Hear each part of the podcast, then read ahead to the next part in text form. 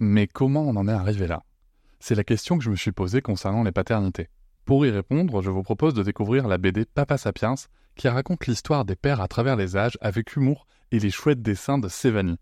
Elle va paraître le 6 juin prochain. Vous pouvez la précommander dès maintenant et avoir un cadeau idéal pour la fête des pères. Alors rendez-vous dans votre librairie préférée ou dans les liens en description de l'épisode ou sur mes réseaux sociaux. Quelqu'un qui a dit que je peux pas jouer aux poupées et après j'ai pleuré. Bienvenue sur Papatriarcat, le podcast qui réfléchit à la parentalité au XXIe siècle pour l'affranchir du modèle patriarcal.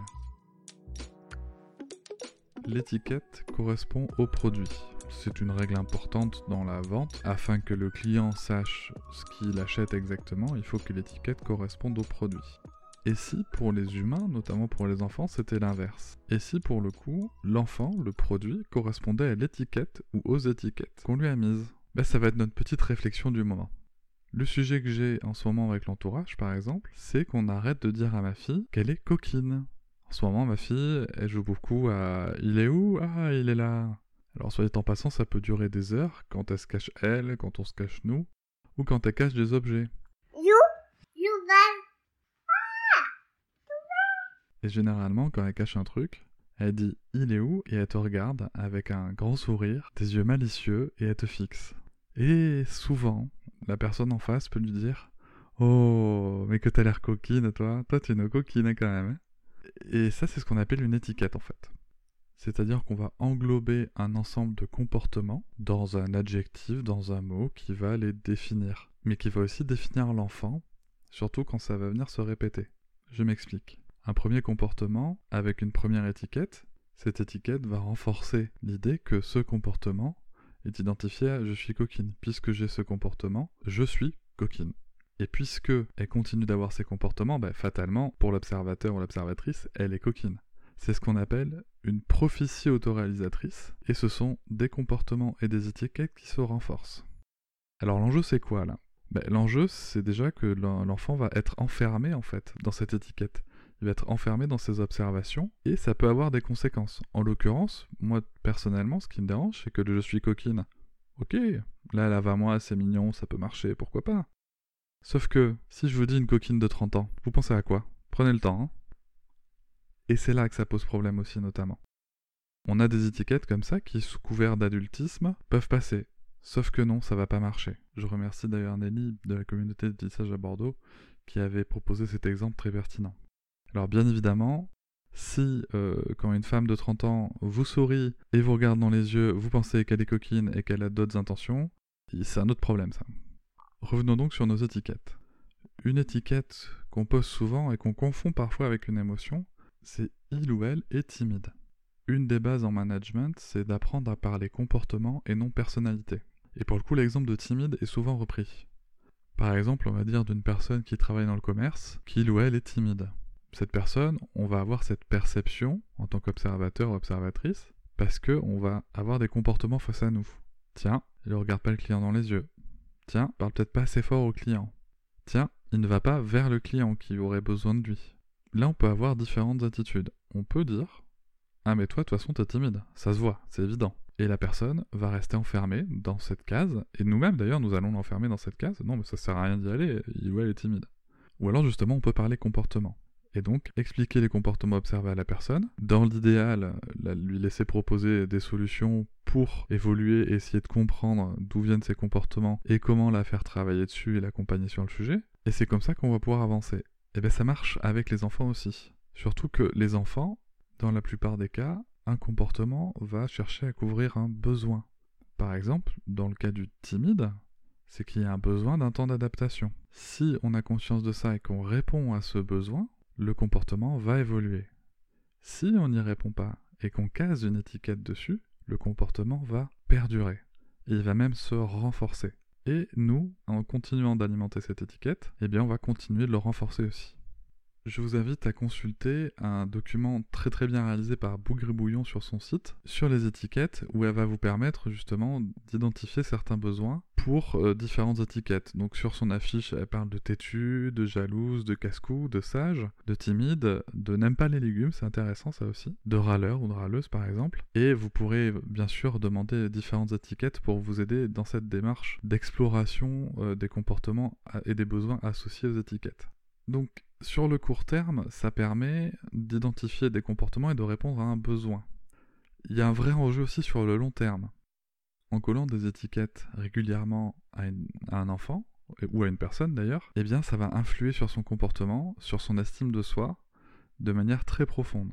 Par exemple, un enfant qui renverserait une tasse ou un verre parce qu'il est en phase d'acquisition bah, justement de est-ce que j'arrive à porter un verre, est-ce que ça va marcher, est-ce que j'y vais à deux mains, une main ou autre? Si pour le coup on lui dit ah ben tu es maladroit, tu es maladroite, pour le coup manque de confiance, au prochain coup il y a des chances que ça se reproduise, prophétie autoréalisatrice, on va renforcer le truc et cette personne pourra devenir un ou une éternelle maladroit, maladroite. Alors évidemment je grossis le trait à dessein, mais il ne faut vraiment pas négliger l'influence que peuvent avoir les étiquettes sur les enfants, notamment quand elles viennent des référents et des figures d'attachement.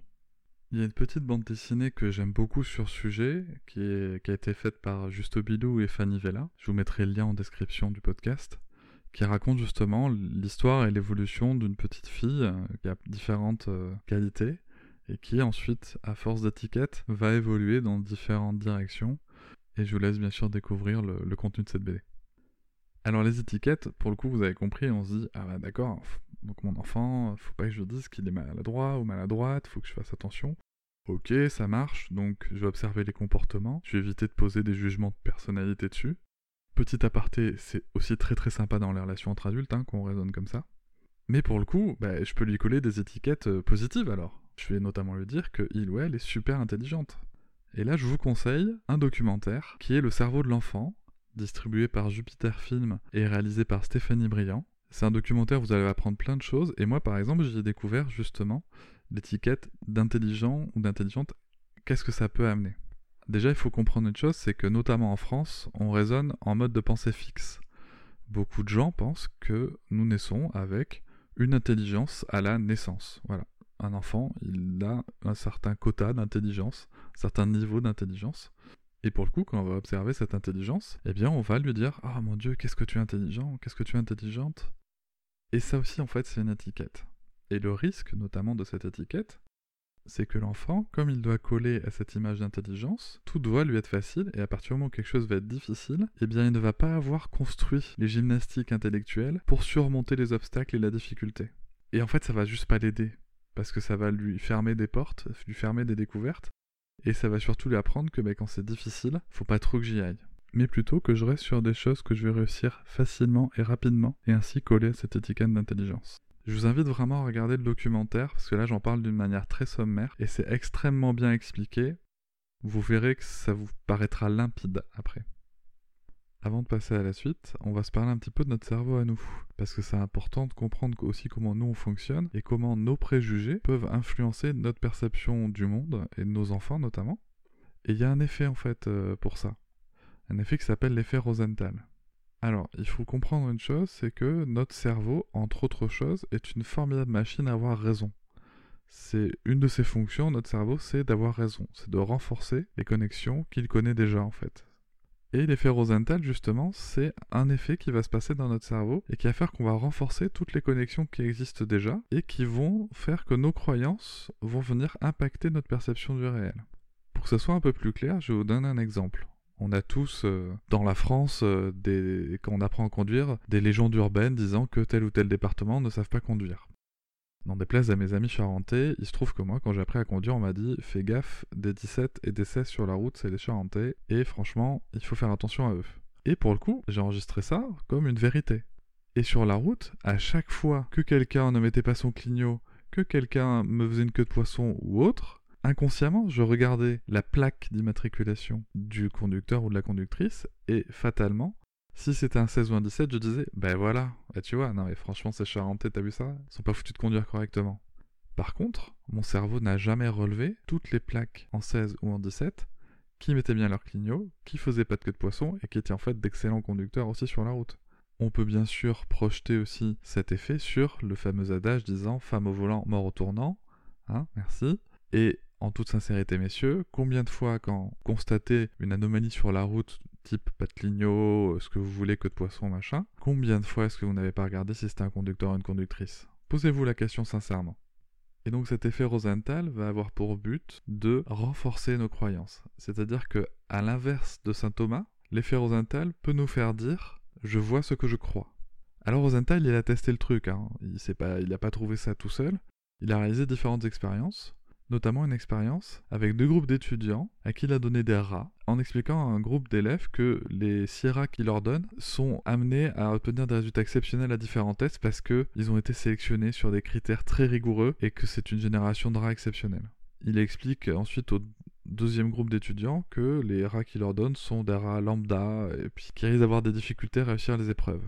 Et bien dans les faits, bien que les rats soient en fait totalement identiques, ceux du premier groupe ont en effet obtenu des résultats bien meilleurs à ceux du deuxième groupe.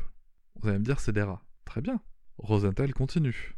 Et il fait le même type d'expérience dans une classe de collège défavorisé. Il fit passer des tests d'intelligence en début d'année aux enfants et donna de faux résultats à la maîtresse pour faire croire que certains enfants étaient plus brillants qu'ils ne l'étaient réellement. À la fin de l'année, les enfants soi-disant supérieurs intellectuellement ont vu leurs résultats au test s'améliorer par rapport au même test effectué en début d'année. Et le regard positif de l'institutrice a indéniablement joué inconsciemment sur l'attention et la qualité d'accompagnement qu'elle octroyait à ses enfants. Le simple fait d'avoir une croyance envers un individu nous incite inconsciemment à tout faire pour confirmer et donc renforcer cette croyance. Nous adaptons alors notre comportement vis-à-vis de cette personne et l'influençons de telle sorte qu'il va effectivement acquérir cette caractéristique ou l'exprimer de plus flagrante façon. L'effet Rosenthal est aussi connu sous d'autres noms, qui sont ces deux branches majeures. C'est l'effet Pygmalion, qui provoque une amélioration des performances d'un sujet en fonction du degré de croyance en sa réussite venant d'une autorité ou de son environnement. A l'inverse, l'effet golem est traduit par une performance moindre et des objectifs moins élevés sous l'effet d'un potentiel jugé limité par une autorité, un parent, un professeur. Alors dit comme ça, on peut se dire, bon bah, l'effet Pygmalion c'est génial. Oui en effet, l'effet Pygmalion est sûrement plus intéressant que l'effet golem. Cela dit, il faut tout de même faire attention, avoir des espérances incroyables vis-à-vis d'un sujet d'un enfant en l'occurrence, c'est aussi potentiellement l'exposer à des échecs en permanence, ce qui n'est pas non plus l'effet recherché. Dans l'idéal, en fait, il faut laisser faire, quoi. Faut pas chercher à forcément toujours évaluer la performance. Et simplement laisser être, laisser expérimenter, euh, justement sans barrière, sans limite. Alors pourquoi je vous parle de l'effet Rosenthal dans cette idée d'étiquette? Eh bien parce que l'effet Rosenthal fait aussi partie de ces fameuses prophéties autoréalisatrices fatalement, puisqu'on va influencer l'environnement de notre enfant en appuyant plus ou moins certaines caractéristiques qu'on pense qu'il a. Et là, fatalement, vous commencez à voir venir, on va se parler de différences de genre. Et oui, parce que c'est bien connu, les garçons sont turbulents, les filles sont sages, les garçons font les fous, ils aiment la guerre, ils aiment le bleu, alors que les filles préfèrent être des princesses, elles sont douces, elles aiment le rose. Voilà, bon, évidemment, j'exagère encore une fois le trait, cela dit, méfiez-vous, nous avons tous des croyances de cet ordre, moi y compris, hein. je ne fais pas du tout exception à la règle. Nous avons vraiment tous des croyances de cet ordre en en ayant plus ou moins conscience. Il y a des études justement qui ont été faites sur le sujet, notamment une datant de 1976, et qui consiste en une expérience assez simple en fait. Plusieurs personnes regardent la photo d'un même enfant en train de pleurer. À 50% de ces personnes, nous allons leur dire que c'est un garçon, à 50%, nous allons leur dire que c'est une fille. Eh bien, pour les 50% qui pensaient que c'était un garçon, on a estimé qu'il pleurait de colère, et quand c'est une fille, on a estimé qu'il pleurait de tristesse. Et ça, ça nous démontre bien que, qu'on le veuille ou non, nous avons des croyances en nous qui sont évidemment le fruit de notre environnement et de notre évolution de vie.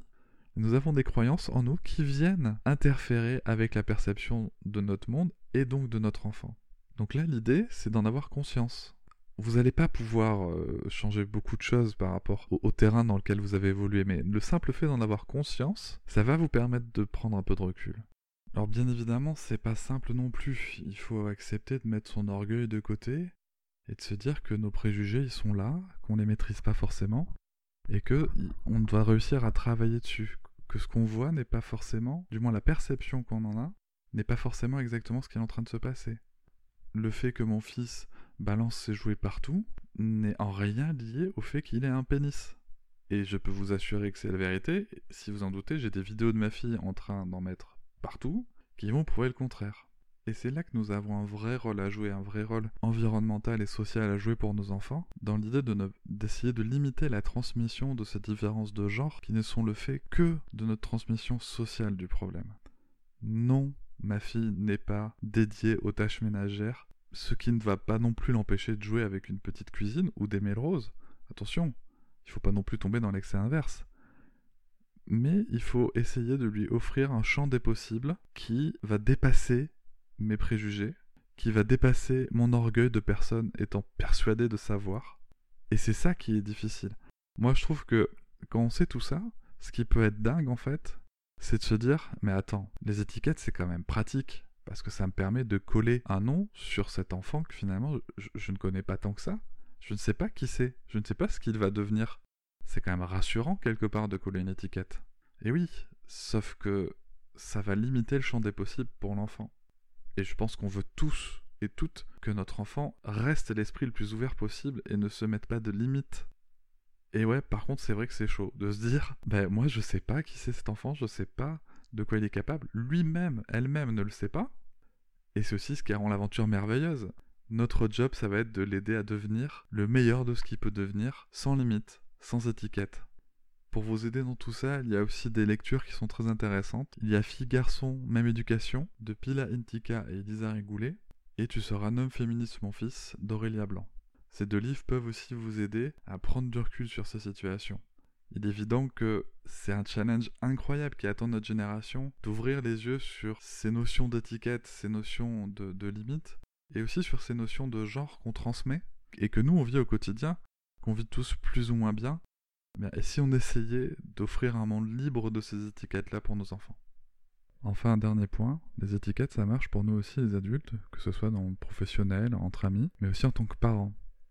Il y a pas longtemps, je voyais passer sur les réseaux une image euh, très, très sympathique au demeurant, qui véhiculait le message suivant.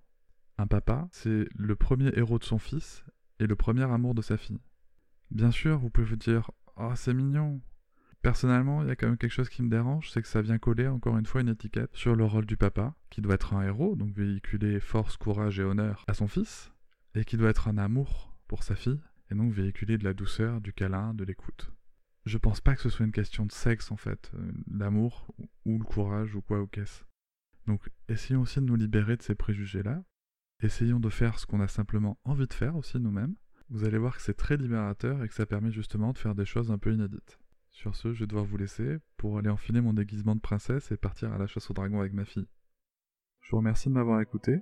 Je vous invite à vous abonner. On peut aussi se retrouver sur Facebook et sur Instagram et sur blog papatriarca.fr. À bientôt.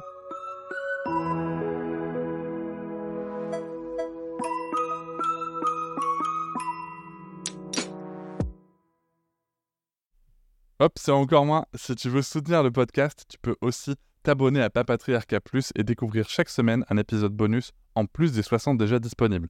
À découvrir sur tes applis de podcast comme Pocketcast, Castbox ou encore Apple Podcast. À très vite.